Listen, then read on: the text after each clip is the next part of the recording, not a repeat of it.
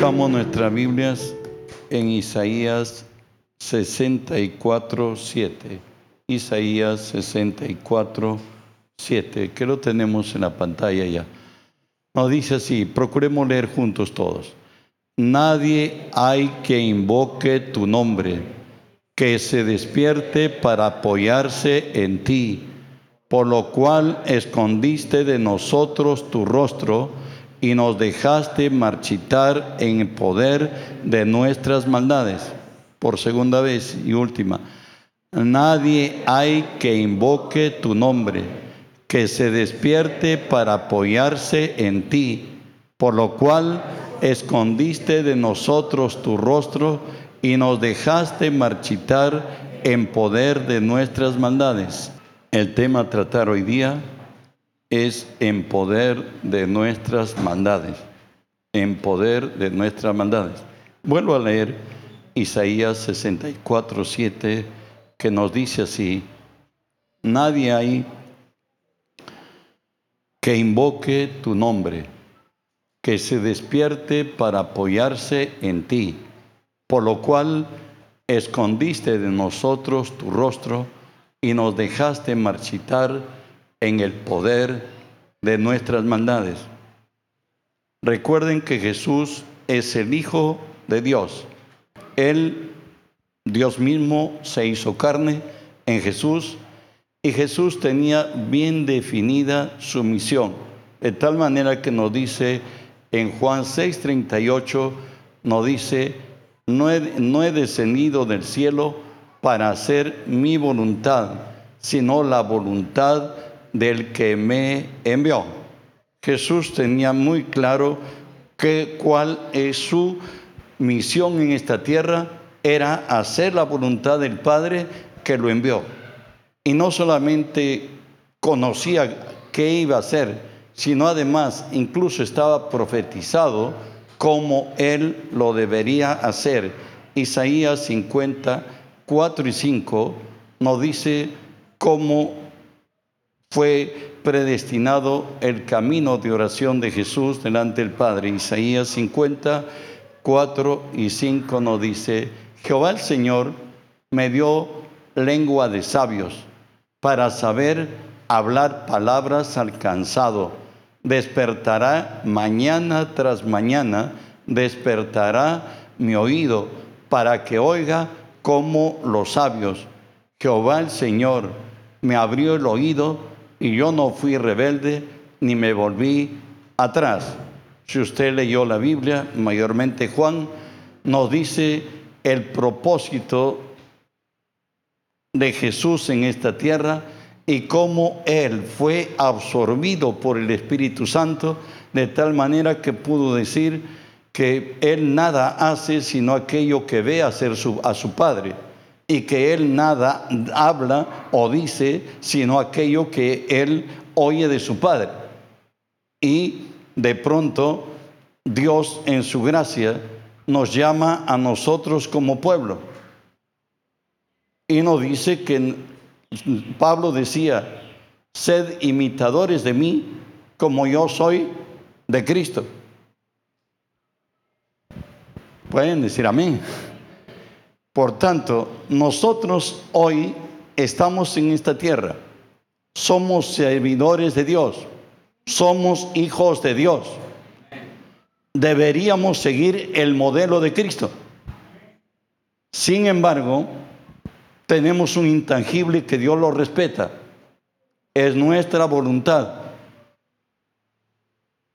Dios siendo Dios, te respeta aunque un día nos llevará a juicio a todos, porque su palabra es ley, sin embargo, Dios no va a hacer nada por evitar cuando tú determinas algo. Y bueno, nos introducimos. El primer punto que voy a tocar, el Señor dice, mi presencia irá contigo y te dará descanso. ¿Cuándo lo dice el Señor esto? A Moisés en el Éxodo 33, 14, donde Moisés ve una imposible misión necesariamente, racionalmente Dios ha enviado a Moisés, no necesariamente Dios, el camino que llegó él era un suicidio nacional. ¿Por dónde se le ocurre a Dios llevarlo a su pueblo? Por el desierto, donde no hay provisión ni pertrecho de nada para nada ni nada.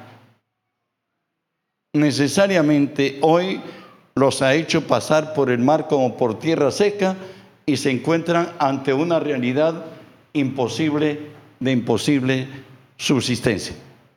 Y Moisés le dice, Señor, ¿sabes? Tú dices que yo haría gracia contigo. Tú dices que tú me amas en otra manera. Pero hasta ahora no has dicho con quién yo voy. La respuesta del Señor, Éxodo 33, 14 dice, mi presencia irá contigo y te dará descanso. Mi presencia irá contigo y te dará descanso. Hemos descubierto en la vida del hombre, cada periodo de nuestra vida trae diferentes desafíos. ¿No es cierto? Como niños, como adolescentes, como mayores y ahora como tercera edad, quien habla, tenemos desafíos diferentes. Además, hay asaltos que trae la vida. Hay imprevistos que tú no los soñaste y pensaste que jamás, nunca llegaba a tu vida. Y por tanto el hombre necesita algo más que sus fuerzas. Necesita a Dios. Por tanto es menester andar en armonía con Él. Y Él nos dice, ya que el hombre tiene voluntad, nos dice a mí y a ti, el que de mí no recoge, desparrama. Y ahí tenemos a Israel en Jeremías 7, 23 y 24 lo que acontece cuando el hombre toma decisiones. Mas esto les mandé diciendo, escuchad mi voz y seré a vosotros por Dios y vosotros me seréis por pueblo. Andad en todo camino que os mandé para que os vaya bien. Y no oyeron, ni inclinaron su oído, antes caminaron en sus propios consejos en la dureza de su corazón malvado y fueron hacia atrás y no hacia delante. Esa es la razón que el mismo Dios nos dice, separados de mí, nada podéis hacer. Si no hacemos las cosas a la manera de Dios, estamos perdiendo el tiempo y estamos trayendo contra nosotros mismos dolor, quebranto y vergüenza. ¿Cuál es lo óptimo que quiere Dios para ti y para mí? Lo dijo cuando el, en el Sinaí Dios mismo descendió y trajo las tablas de la ley, la Torá. Y lo dice Éxodo 19:5. Dice así: Ahora pues, si diereis oído a mi voz, recuerda que tu Dios tiene, ha hecho la boca él puede hablar. Dice, si diereis oído a mi voz y guardáis mi pacto, vosotros seréis mi especial tesoro sobre todos los pueblos, porque mía es toda la tierra. Recuerda que toda generalidad está escrita en su palabra. Ahí dice lo que debes hacer, lo que no debes hacer, lo que debo hacer, y no, pero hay, algo que nos toca a nosotros en particular. Eso algo te lo va a decir Dios. ¿Cómo con qué? ¿Con quién casarte? ¿Cómo qué? ¿Qué estudiar? Como que si es bueno o no salir del país e ir a otra nación o cambiarnos de residencia necesitamos necesariamente el consejo de Dios. Si tomamos decisiones por nosotros mismos, vamos a tener dolores de cabeza. Levítico 26, 13 nos dice la razón del por qué Dios liberta a su pueblo, a Israel. Él dice así, yo Jehová vuestro Dios, que os saqué de la tierra de Egipto, para que no fueseis sus siervos, y rompí las coyundas de vuestro yugo, y os he hecho andar con rostro erguido. Dios dice, ¿sabe qué? Yo me invertí por ti. Yo he roto tus coyundas, yo te saqué de la esclavitud, yo no quise verte más esclavo. Pero sin embargo, nos encontramos la contraparte en los bendecidos. Salmo 81, 11 y 12 nos dice así, pero mi pueblo no oyó mi voz, e Israel no me quiso a mí. Los dejé, por tanto, a la dureza de su corazón, caminaron en sus propios consejos. El hombre, el haber, el pensar, tener la capacidad de razonar y ver las cosas, el hombre toma decisiones. Y teniendo su propia voluntad, casi dije, nos estrellamos. Si no vamos con Dios, el que nos de mí no recoge, desparrama. Nuestras decisiones tienen que estar fundamentadas en la palabra. Si hasta ahora no has entendido que tú eres propiedad de Cristo y que este libro, que es la Biblia, tiene que ser tu conciencia, tiene que ser tu voluntad, tiene que estar en tu trato y tu contrato, en tu salir y tu entrada, en tu sentar y en tu levantar. Si eso no norma tu vida, perdóname, conviértete. Porque el que de mí no, no recoge, desparrama. Y Dios le dice a su, pueblo esto, ya como una sentencia firme, Jeremías 13, 15 al 17. En otra, has empezado a andar conmigo. Escuche esto. Escuchad, oíd, no se envanezcáis, pues Jehová ha hablado.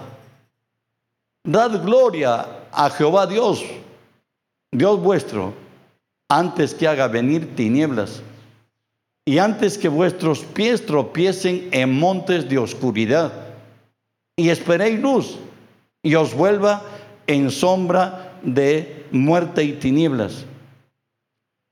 Mas si no oyeres esto, en secreto llorará mi alma a causa de vuestra soberbia. Y llorando amargamente se desharán mis ojos en lágrimas, porque el rebaño de Jehová fue hecho cautivo. Dijimos, Dios respeta la voluntad del hombre, sea buena o sea mala. Un día nos llevará a juicio a todos, es verdad. Amén. Y cada decisión que tomemos por su fruto vamos a conocer si la, hicimos bien o la hicimos mal. Por su fruto lo conocerá, dice el Señor. Entonces, tomemos en cuenta, ¿para qué Dios nos ha llamado? ¿Saben para qué? Para que no solamente creamos en Él, sino que le creamos a Él. Hoy Abraham se encuentra en un momento donde ya él intentó tener un hijo, lo hizo en sus fuerzas, hoy se encuentra a los 99 años baldado, no solo él, sino también Sara, Sara, que ya no solamente era estéril, sino que su costumbre había cesado. Génesis 15, 6 nos dice el secreto por lo cual hablan cambió su caminar y su destino fue glorioso. Y creyó a Jehová y le fue contado por justicia. ¿Estás entendiendo?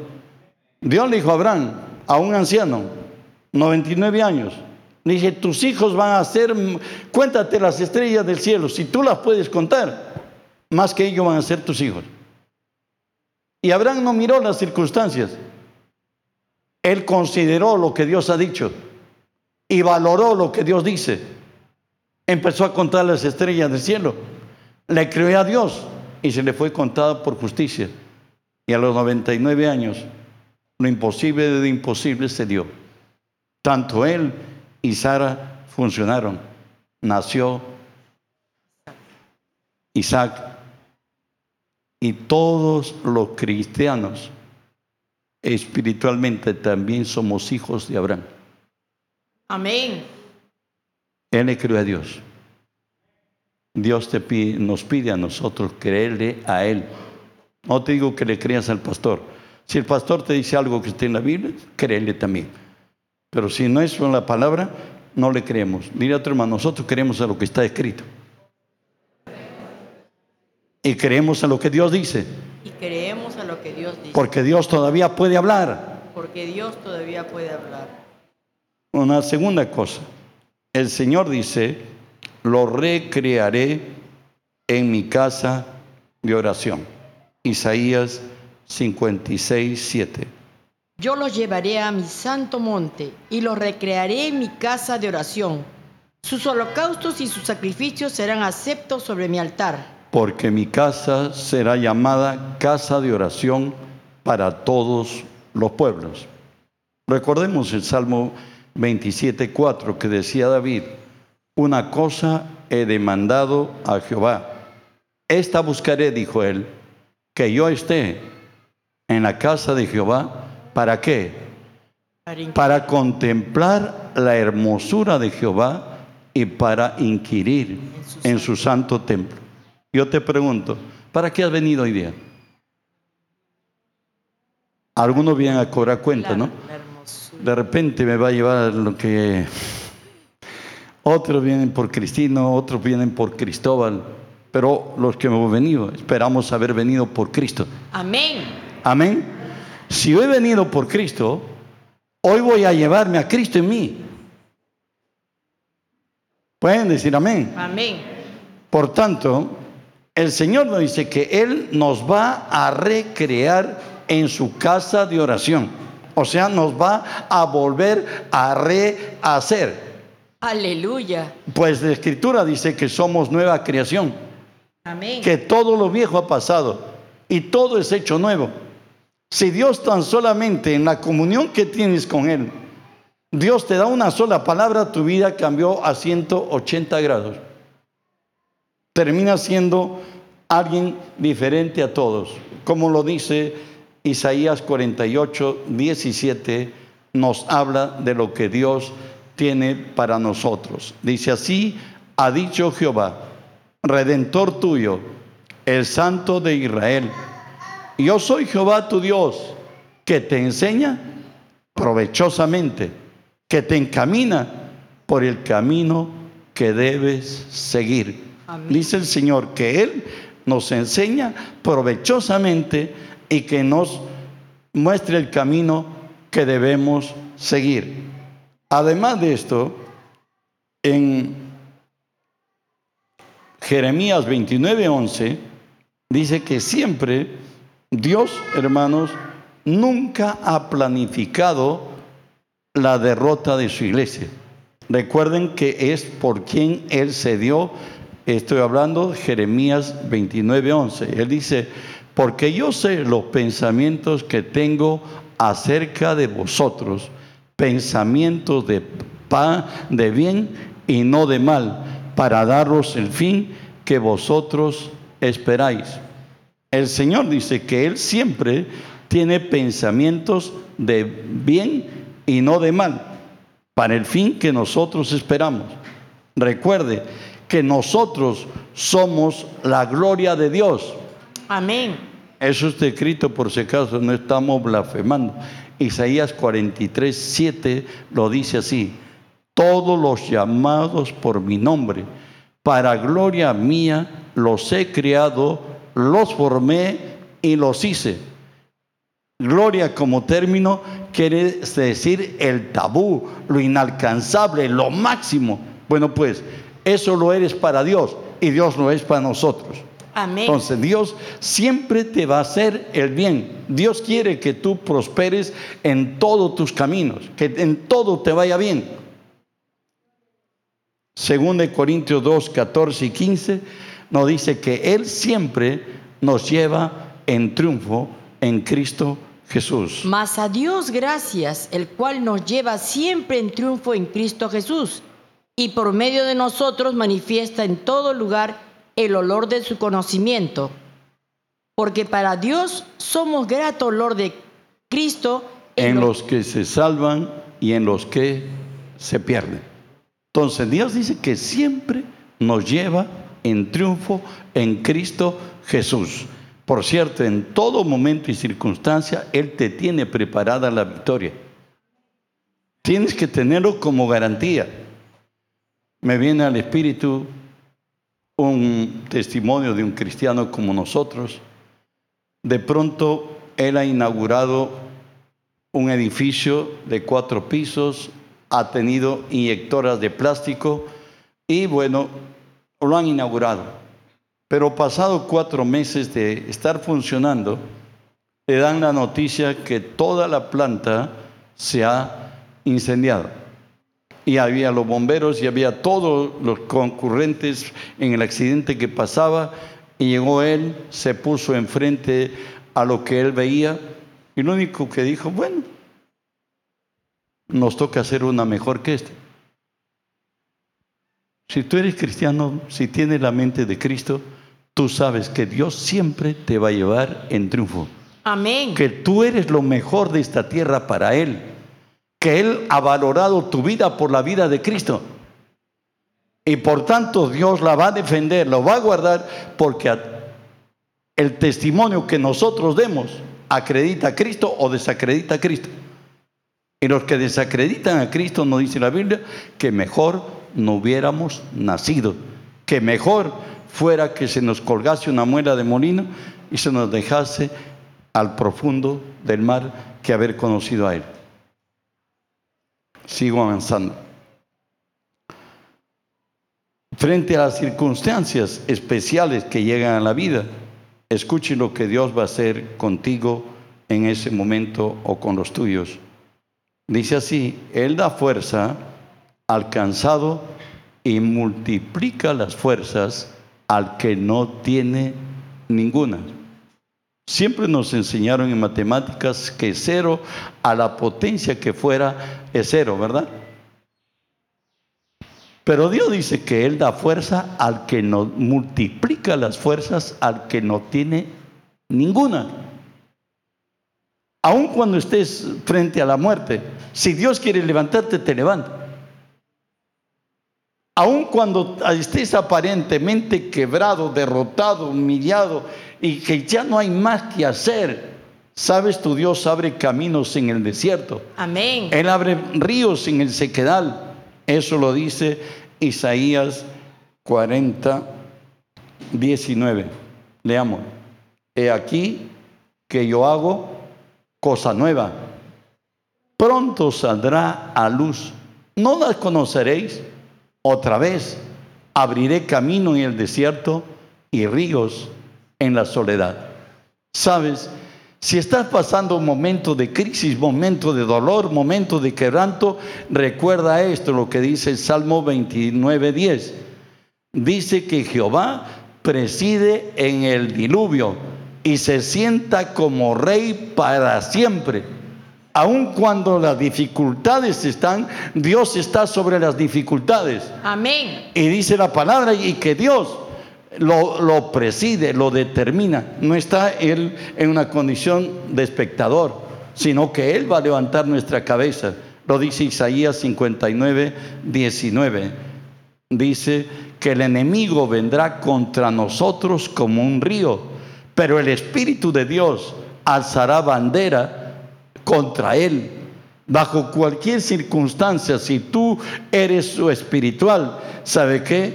La palabra nos dice, Filipenses 1, 28, que en nada estemos intimidados con los que se nos oponen, porque para ellos es sinónimo de perdición, más para vosotros de salvación.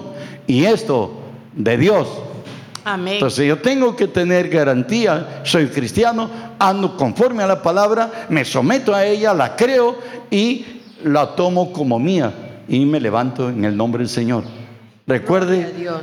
si Dios ha permitido que caigamos en circunstancias diferentes, es porque nosotros tenemos nuestra voluntad y tomamos decisiones que traspasan los linderos que Dios nos ha fijado. Pero aún así, nuestro Dios es clemente y misericordioso. Nuestro Dios abre caminos en nuestro desierto. Dios trae nuevas oportunidades. Amén. Y cuando todo ya parece que la noche llegó, el Señor dice que Él va a abrir ríos en el sequedal. Dios va a hacer milagros, Dios va a hacer señales, Dios va a hacer prodigios. Dios vive. Avanzamos. Dice tercero, los que esperan en Jehová. Lo encontramos esto en Isaías 40, 31, que nos dice, pero los que esperan a Jehová tendrán nuevas fuerzas, levantarán alas como las águilas, correrán y no se cansarán, caminarán y no se fatigarán. ¿Quiénes son estos? Son los que han determinado que Jehová es su fortaleza. Han llegado a creer que Dios tiene que tener el control total de nuestras vidas. Y hemos determinado decir, bueno, yo lo voy a esperar. Recuerde que Dios quiere que tengamos paciencia. No toma decisiones de momento. Generalmente por ellas tenemos dolores. Pero si la premeditamos delante de Dios y si pedimos que Dios sea nuestro consejero y estamos allí delante de Él hasta que Él hable, bueno, pues ¿sabe qué Dios va a hacer? Te quiero decir primero que Dios tiene todo lo que distingue al género humano. Lo tenemos en Isaías 45.3. El Señor dice lo que puede hacer daré- en tu vida. Y te daré los tesoros escondidos y los secretos muy guardados. para que sepas que yo soy Jehová, el Dios de Israel, que te pongo nombre. Recuerda, dice el Señor, que Él nos quiere a la cabeza, no a la cola. Amén. Él nos quiere encima y no nos quiere dominados. Él dice que prestaremos a muchas naciones y que no tomaremos prestado de ninguno. Él dice que aunque nuestro principio haya sido pequeño, nuestro postrer estado será muy grande. Amén. El Señor quiere que seamos de influencia en esta tierra. Así es. Bueno, si lo creen, lo seremos. Amén. En 1 Corintios 20, eh, Crónicas, discúlpeme, 29, 11 y 12, el experimentado en este, en, este, en este quehacer de la vida fue nada menos que un simple pastor de ovejas, que allí, pastoreando las ovejas, aprendió a ser guardado por Dios, hoy como rey y ya cuajado entre los más grandes de la tierra. Él dice así a Dios, Tuya es, oh Jehová, la magnificencia. Hoy tú me has puesto en lo alto, le dice. También en ti está el poder. Si llega ahí es porque tú me pusiste. Así es. La gloria, la victoria y el honor son tuyos. A ti te pertenecen. ¿Sabe por qué? Porque todas las cosas que están en los cielos y en la tierra son tuyas. Tuyo, oh Jehová, es el reino. Y tú, excelso sobre todos. Continúa diciéndonos, las riquezas y la gloria proceden de ti. Y tú dominas sobre todo. En tu mano está la fuerza y el poder. Y en tu mano el hacer grande y dar poder a todos. Amén. Me está diciendo alguien que fue levantado de un simple pastor, ser pastor de ovejas. A quien Dios mismo le dijo, cuando David se interesó por hacer una casa para Dios, va y le dice al profeta Natán, oye, ¿sabes qué? Mira, yo vivo en casa de cedro. Tengo una casona hoy, pero el arca del pacto está debajo cortinas. El profeta entendió y dijo, anda, todo lo que manda tu corazón, hazlo. Y Dios le dijo, le corrigió lo que el profeta dijo. Y le dice, anda, dile a mi siervo David que yo lo tomé detrás de las majadas de las ovejas, que yo he vencido a todos los enemigos, que, a sus enemigos, y le he dado un nombre grande como los grandes de la tierra. Y además le dice, le hago promesa a David, que de su casa se sentarán siempre en mi trono eternamente. Recuerdan que Jesús fue identificado en su momento como el Hijo de David. Amén. Dios es cumplidor de promesas. Dios puede hacer milagros en nuestra vida. Amén. Si tú no has entendido lo que nos dice 2 Corintios 5, 17, recuerda, de modo si está en Cristo, nueva criatura es. Todo lo viejo ha pasado, tu dolor, tu quebranto, tu vergüenza, tu bolsillo, todo lo que ha pasado en tu vida, hoy puede ser hecho nuevo. Gloria a Dios. Pero si podemos creer, Amén. porque para el que cree, Todo. todo es posible. Pastor, solo creo, también dice la Biblia, la fe si no tiene obras, está muerta en sí mismo. Y el que cree, pues sabe que lo que él crea tiene un precio. ¿Quieres ir a la universidad? Deja de toda vanidad, deja de todos los amigos, deja de todo y piensa que tienes que lograrlo. Piensa que en el nombre de Jesús tendrás sabiduría y que hay un lugar está reservado para ti y está creado para ti Amén. y que Dios va a levantar tu cabeza. Tengo que determinarme así. Si no lo es así, terminamos en problemas. Daniel 2, 21 y 22 sigue describiéndonos quién es Dios y lo que puede Dios. Él muda los tiempos y las edades y pone reyes y quita reyes. Da la sabiduría a los sabios y la ciencia a los entendidos. Él revela lo profundo y lo escondido. Conoce lo que está en tinieblas y con Él mora la luz. ¿Sabes? Hay muchas cosas que se van a descubrir Amén. que todavía están ahí en oculto. ¿Por qué no le preguntas a Dios? Si tú eres un hijo de Dios y consideras que Dios es la fuente de toda la sabiduría, como lo declara Colosenses 2.3, que lo leemos, En quien están escondidos todos los tesoros de la sabiduría y del conocimiento. dice que en Dios están escondidos todos los tesoros de la sabiduría y del conocimiento. Gloria a Dios. Y Él nos dice, si a alguien le falta sabiduría, pídale a Dios que le da abundantemente y sin reproche y se le será dada. Dios quiere mostrarse al mundo a través de nosotros. Amén. Si tú eres hijo de Dios, tienes que interesarte que tu Dios tiene lo mejor para ti y que Dios va a revelar su gloria en ti y a través de ti. Avanzamos. Un cuarto punto. Importancia y trascendencia de orar. 1 Samuel 12:23 nos dice Samuel así. Así que lejos sea de mí que yo peque contra Jehová, cesando de rogar por vosotros, antes os instruiré en el camino bueno y recto. ¿Sabe por qué dejar de orar es pecado? Tú y yo, el día que recibimos a Cristo como nuestro Señor y Salvador, nosotros le entregamos nuestra vida a Él. Por tanto, la vida que tenemos ya no nos pertenece Amén.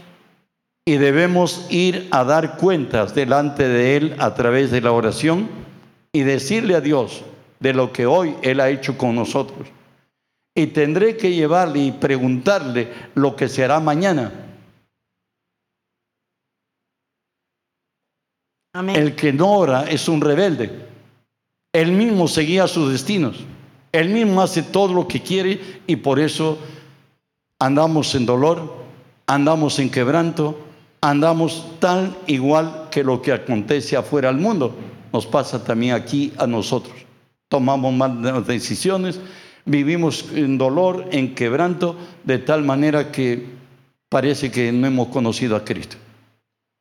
La segunda cosa que nos dice el Señor, lo importante de orar, Jeremías 10:25 habla acerca de por qué Israel ha sido cautivo, de por qué Israel ha tenido que ir en cautividad. Lo dice así, derrama tu enojo sobre los pueblos que no te conocen, sobre las naciones que no invocan tu nombre, porque se comieron a Jacob, lo devoraron, le han consumido y han asolado su morada. ¿Sabes tú que nosotros, Iglesia de Cristo, somos la conciencia moral y la conciencia espiritual de la nación? Hoy nos quejamos todo de la violencia que hay, de sicariato, de, bueno, lo que vemos a día y día. ¿Sabe quiénes son los responsables? La iglesia. Yo y ustedes. Nosotros somos legítimos representantes de Cristo en esta tierra. Amén. Nos dice Apocalipsis 1.6 que cuando Cristo resucitó nos ha hecho reyes y sacerdotes.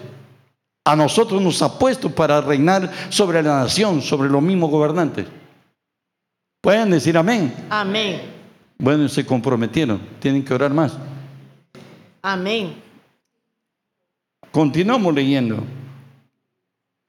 Salmos 79, 6 y 7. Derrama tu ira sobre las naciones que no te conocen y sobre los reinos que no invocan tu nombre, porque han consumido a Jacob y su morada han asolado. Tú sabes que a través de la oración podemos evitar que la desgracia nos alcance. Eso es lo que nos dice Jeremías 23, 22. Dice Dios que necesariamente el cautiverio babilónico que duró 500 años del pueblo de Israel se pudo evitar. Pero si hubieran estado en mi secreto, habían hecho oír mis palabras a mi pueblo y lo habrían hecho volver de su mal camino y de la maldad de sus obras. No es solamente ponernos a predicar, sino que Dios hable por nuestra boca. Eso es lo que produce el cambio. Amén. Y para eso necesitamos orar.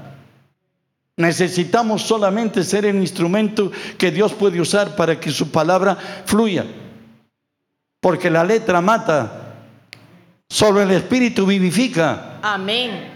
Si nuestra palabra no está ungida con poder, perdóneme, mejor ni hablar. Lo hemos reducido al Evangelio, que es el poder de Dios, a, otra, a otro discurso que cualquier otro puede hablar.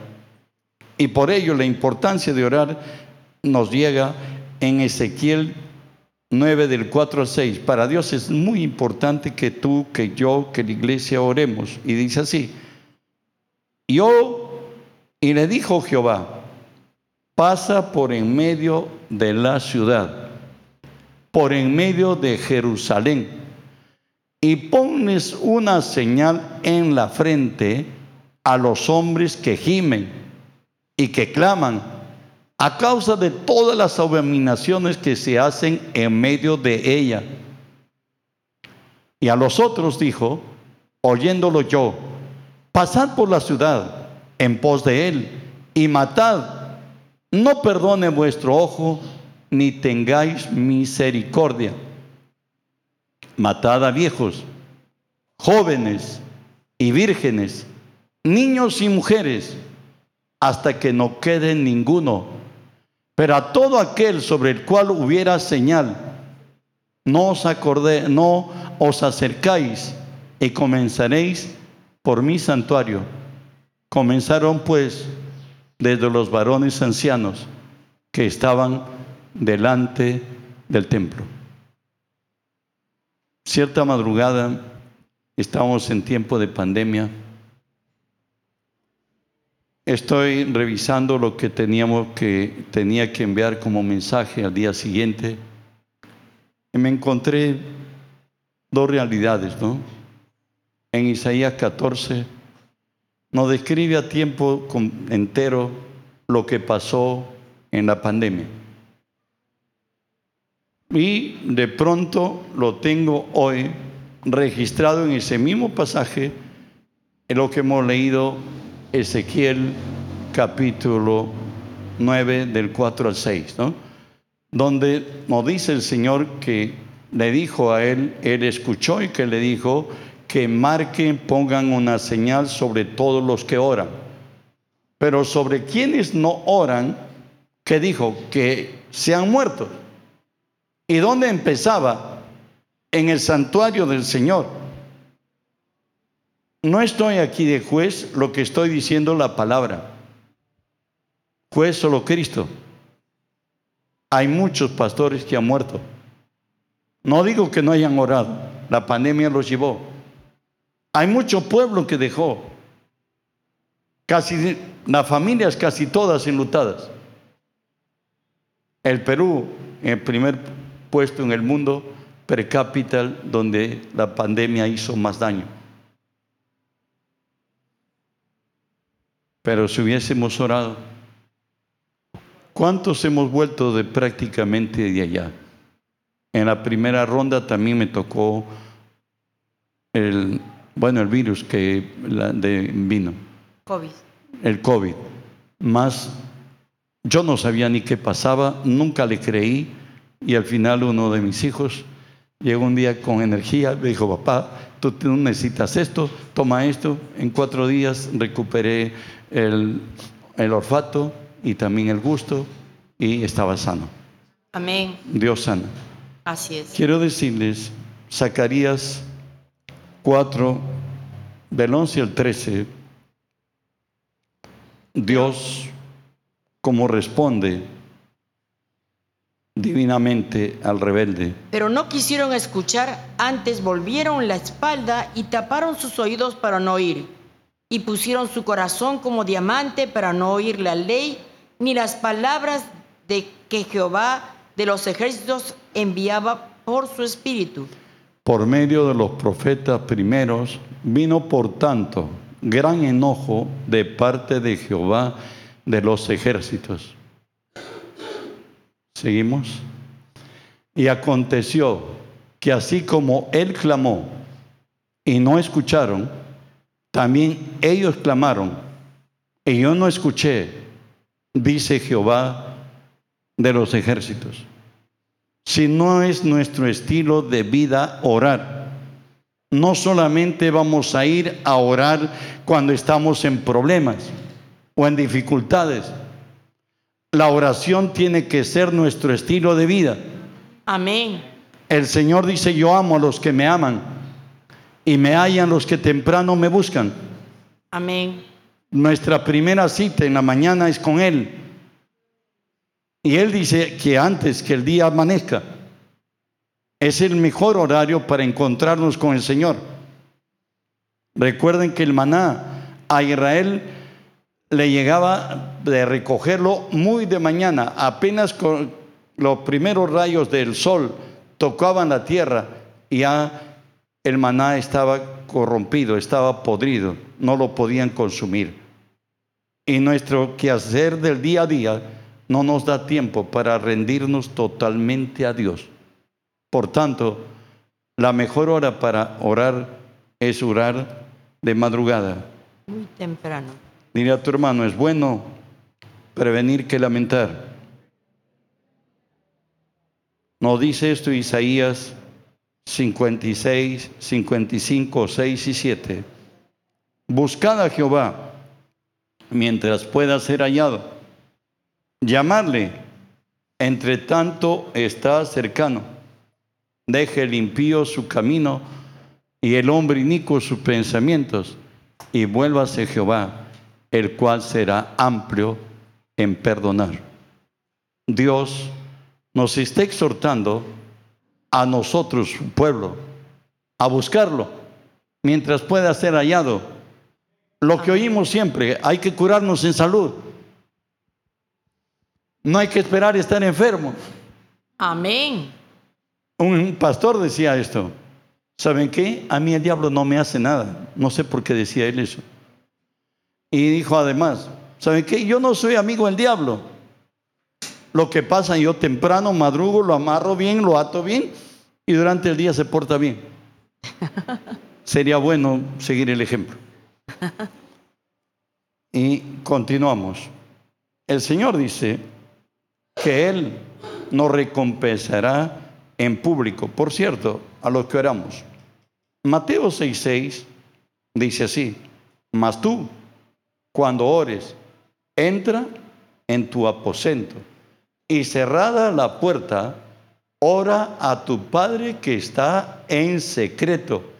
Y tu Padre que ve en lo secreto, te recompensará en público. Tú sabes, hermano, que la prioridad sobre toda actividad del quehacer humano está en el cuarto de oración.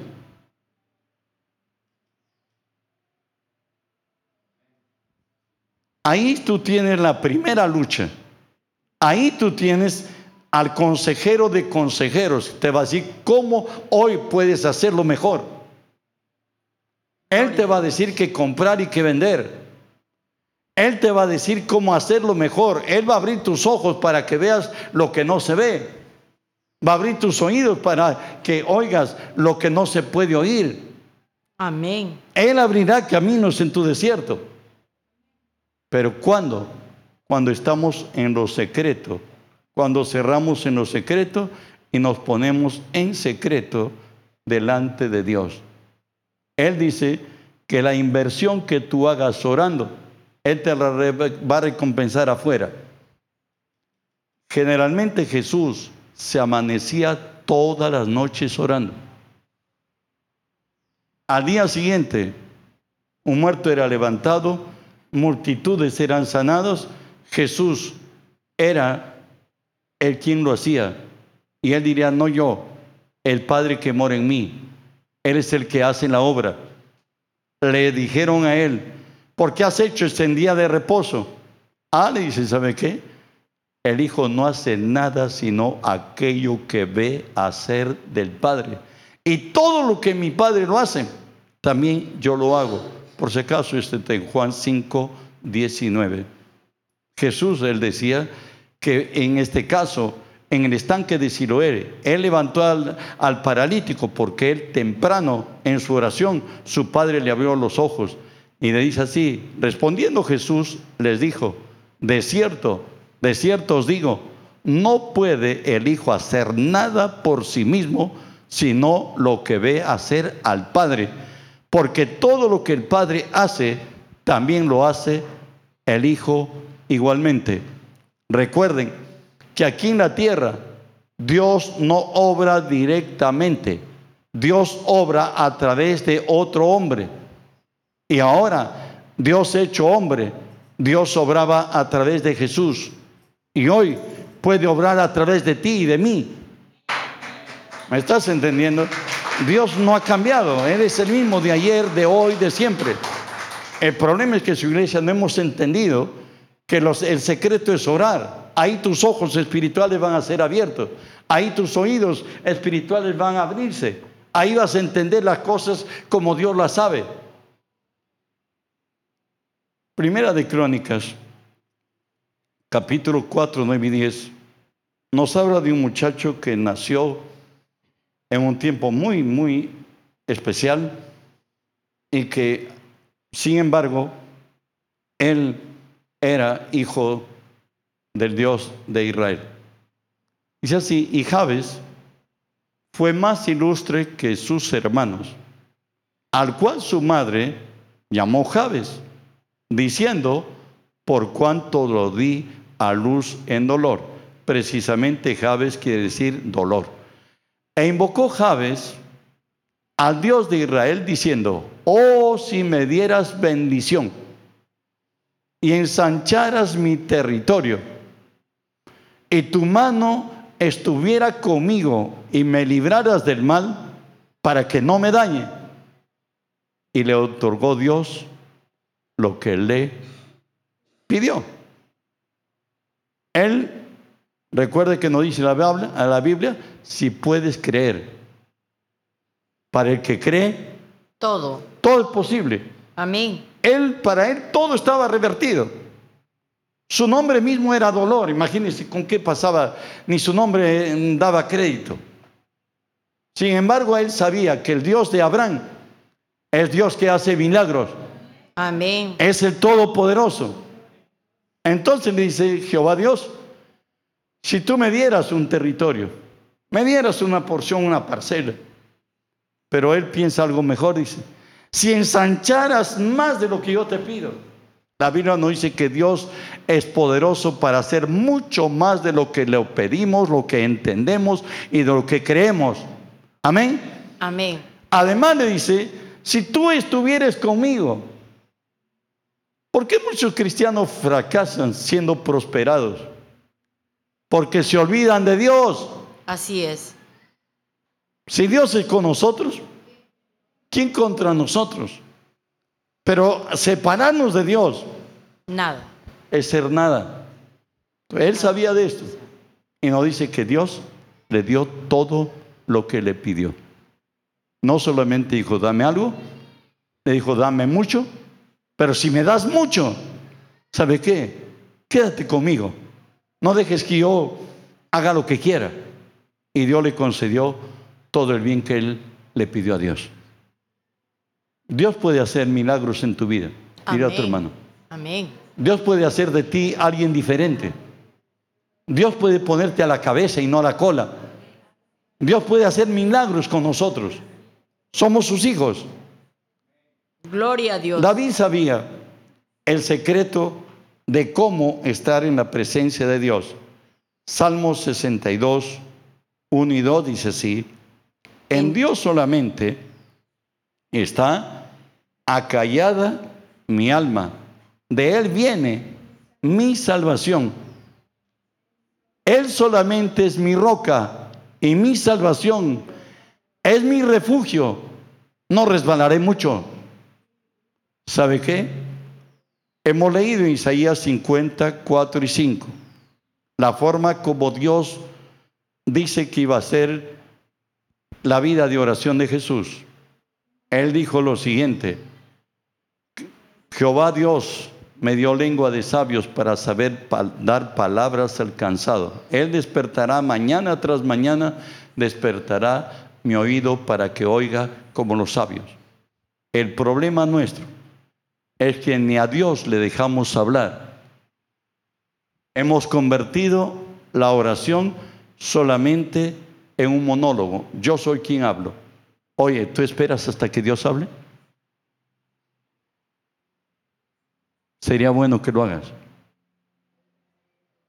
Por eso nos dice David, volvamos a leer Salmo 62. Él aprendió, en Dios solamente está callada mi alma. O sea, yo voy adelante de Dios a oír. Y dice, de Él viene mi salvación. En Él solamente está mi roca. No resbalaré mucho. ¿Saben qué? La mejor parte de la oración es oír. Recuerda que Dios es muy sabio, nos ha dado dos oídos y una sola boca. Pero sin embargo tratamos hasta Dios de presionar y decir y decir y decir. Lo más importante es que Dios hable. Y para que Dios hable, planteale tú el problema y dile tus posibles soluciones y enmudécete. Cállate. Espera hasta que Dios hable lo que quiera, como quiera y cuando quiera. Bueno, un solo amén, por lo menos uno. Salmo 62 nos habla ahí de la guianza, por cierto, de David. 5 y 6 dice así, alma mía, en Dios solamente reposa. Quédate callado, Espera que hable, le está diciendo. Porque Él es mi esperanza. Él solamente es mi roca y mi salvación. Es mi refugio. No resbalaré. En otra manera, sabía que de Dios viene su socorro. ¿Sabes que una sola palabra de Dios cambia tu vida? Cielo y tierra pasará, mas su palabra no pasará. Dios quiere hablarnos. Dios va a hablarte. Y terminamos ya la última parte. Volveos, dice el Señor, a la fortaleza. Zacarías 9:12 nos dice así, volveos a la fortaleza, oh prisioneros de esperanza Hoy también os anuncio que os restauraré al doble. Ustedes leyeron seguramente en Ezequiel el valle de los huesos secos. Y nos dice que el valle de los huesos secos, resecos, eran Israel que había perdido su esperanza. La esperanza es creer que, bueno, lo que decimos, ¿no? No hay mal que dure 100 años ni cuerpo que lo resista, por lo menos moriremos. Pues, Sin embargo, hermanos, si tú ya perdiste la esperanza, ya Satanás te ha declarado que la noche llegó y que no hay más que hacer, recuerda que Dios, tras de un día, trae otro día nuevo. Recuerda que Él ha dicho que Él abre ríos sin el sequedad. Muchas veces Dios nos permite, como hijos de Dios, que, que choquemos hasta el fondo. Porque a veces nuestra terquedad nos ha llevado a creer que es la única y la última oportunidad. Y que hay una sola oportunidad para tu vida y si la perdiste, esa ya no existe ninguna. Y Satanás dice, sería bueno que te que busques un árbol fuerte, una soga y termine, ¿no? Eso es lo que Satanás quiere oír de nuestra boca. Pero ¿sabe qué? Tu Dios, nuestro Dios, es Dios de segundas oportunidades. Dios puede hacer que tras esta tempestad haya calma y bonanza. Hay algunos que me viene una historia de tres amigas. Tres amigas que desde el colegio eran amigas, pero las amigas hoy tienen 60 ya, ya terminaron su faena de trabajo. Hoy la una lleva su, su, su nieta al parque, la otra lleva su perrito y la otra también está unida con ellos, con ellas. Y dice, ¿y ahora qué vas a hacer tú? Le pregunta a la otra. Ah, tendré que sacar a pasear a mi nieta, pues. Y la otra, ¿y tú qué vas a hacer de aquí en adelante? Pasea a mi perrito. Y la otra le dice, ¿sabe qué? Yo voy a subir al Fujiyama. Y después de un año les manda la foto que ella había escalado hasta arriba. Dios es especialista de los de tercera edad. ¿A cuántos años Dios le llamó a, Moisés, a Abraham? Joven, ¿no? A los 75 años. ¿A cuántos años Dios lo tomó a su servicio a Moisés? a los 80. Dios dice que aún en nuestra vejez vamos a dar fruto. No puedes contentarte a hacer del montón, tú eres hijo de Dios. Dios va a hacer cosas grandes en nuestra vida. Nuestros hijos que incluyen los suyos, a nosotros ya no criaron nuestros padres. Amén. Entonces no, no estoy en contra de los nietos, son nuestros nietos, pero sus padres son los responsables. ¿Me entiendes? Dios nos tiene mejor otras cosas que hacer para Él. Es tiempo que le preguntes a Dios, ¿en qué te vas a ocupar en estos años? Pues Dios dice que nos va, a dar fuerza al cansado y multiplicar las fuerzas del que no tiene ninguna. Avanzamos. Cuando ves en problemas, recuerda esto. Dios quiere que hagamos oraciones regadas Salmo 126, 5. los que sembraron con lágrimas, con regocijo segarán. A un, un evangelista famoso, hoy le pregunta a toda la masa que habían ido esa noche a un servicio que él estaba haciendo, ¿cuántos son nuevos en esta, en esta, en esta convocatoria? Pocas manos se levantaron. Y todos le preguntaban, ¿y pero por qué no hay, no hay nuevos? Él les sugirió y les dijo, ¿sabe qué? Hagan oraciones regadas. Lloren adelante de Dios. Pídanle a Dios y clamen y giman. Y mañana habrá más. Al día siguiente hubo más y los otros días hubieron mucho más. Hoy tenemos un caso en Jeremías 38.5. Por cierto, el rey Ezequías había sido visitado por el profeta Isaías y le dice Ezequías, dice Jehová, que ordenes tu casa porque vas a ser reunido con tus padres. Y de pronto él se quebrantó, lloró Ezequías y le dijo, Jehová Dios, yo te he servido de corazón. Ahora la respuesta del Señor viene así, de parte de Dios para Ezequías, Isaías 38:5. Ve y di a Ezequías,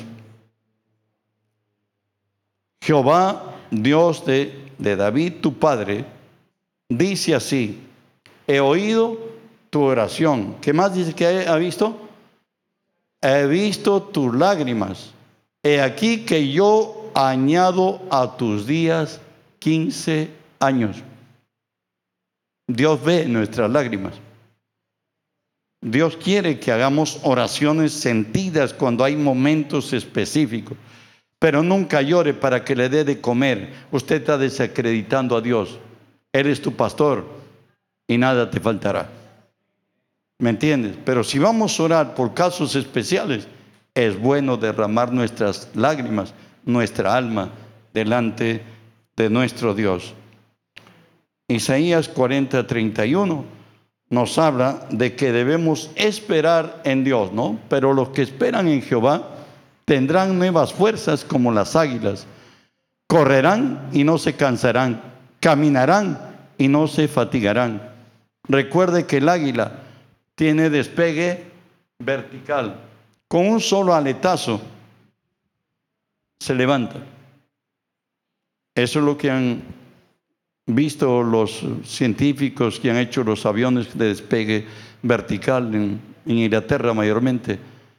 Ellos se dieron cuenta que sí se podía. Y dice que en las alas del águila hay un, un gas que le permite ahí mismo tirarse arriba. El Señor dice que desde lo más profundo vamos a ser levantados, así como lo fue este el hijo de, de Abraham, de, Jacob en Egipto, me, hacen acordar. ¿Ah? José, ¿no? Y José desde la cárcel salió a ser el segundo de Faraón.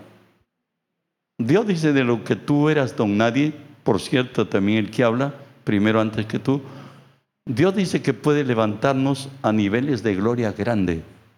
Pero ¿a quiénes? A los que oran, a los que buscan apoyarse en Dios, a los que esperan que Dios sea su fortaleza, Dios sea su ayudador. Y termino leyendo lo que nos dice el Salmo 146 del 5 al 9. Bienaventurado aquel cuyo ayudador es el Dios de Jacob, cuya esperanza está en Jehová su Dios, el cual hizo los cielos y la tierra, el mar y todo lo que en ellos hay, que guarda verdad para siempre, que hace justicia a los agraviados, que da pan a los hambrientos. Jehová liberta a los cautivos. Jehová abre los ojos de los ciegos. Jehová levanta a los caídos. Jehová ama a los justos. Jehová guarda a los extranjeros, al huérfano y a la viuda sostiene. y el camino de los impíos trastorna. Nuestro Dios es el soberano, el todopoderoso, tiene todas las especialidades, tiene todo el poder, toda la autoridad, todo el dominio. Él es Dios en los cielos y Él es Dios en la tierra. Padre, bendigo tu nombre. Te doy gracias, Señor Dios. Me has permitido estar delante de tu pueblo. La parte que me tocó, lo he hecho, Señor. No sé si sembré o regué, pero sí sé, Señor, que tú das el crecimiento.